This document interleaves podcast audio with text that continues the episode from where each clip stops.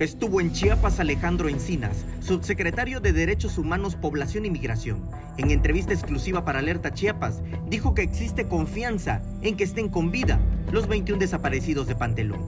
¿Están con vida los 21 desaparecidos? Es algo que estamos en proceso de investigación. ¿Se confía desde el gobierno federal? Nosotros eh, siempre en las tareas de búsqueda que se realizan partimos de la presunción de vida, por supuesto, pero siempre estaremos diciendo la verdad por dolorosa que está siendo. En Panteló surgió el grupo de autodefensa El Machete y familiares de los desaparecidos los acusan de haberlos secuestrado.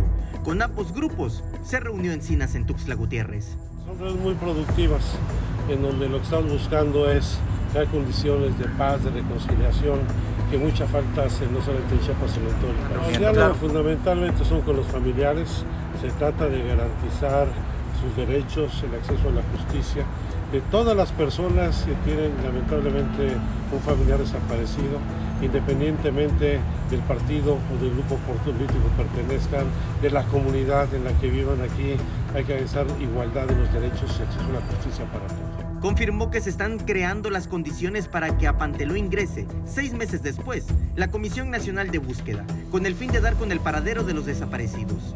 Al subsecretario de Gobernación, los familiares le expresaron una versión que corre como rumor en Panteló, del posible lugar donde se encuentran. Dice que están vivos, literalmente. Diosita, ¿ves qué dice Dios? ¿Quién dice? trabajando, dice que tiene un, un terreno el, el padre Marcelo y ahí es un los tiene. ¿Quién dice eso? ¿Quién tiene esa versión? Ahí, ahí lo dijeron ahí en Pantelón.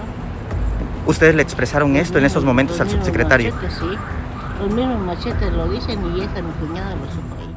Alejandro Encinas dijo que escuchó las versiones de ambos grupos, donde le expresaron su sentir. Su, su indignación, su dolor, eh, de todas las familias, eh, tanto de los dos grupos en, en Pantelo con los que hemos estado conversando y por supuesto su reclamo para poder tener paz y un regreso digno. Samuel Revueltas, Alerta Chiapas.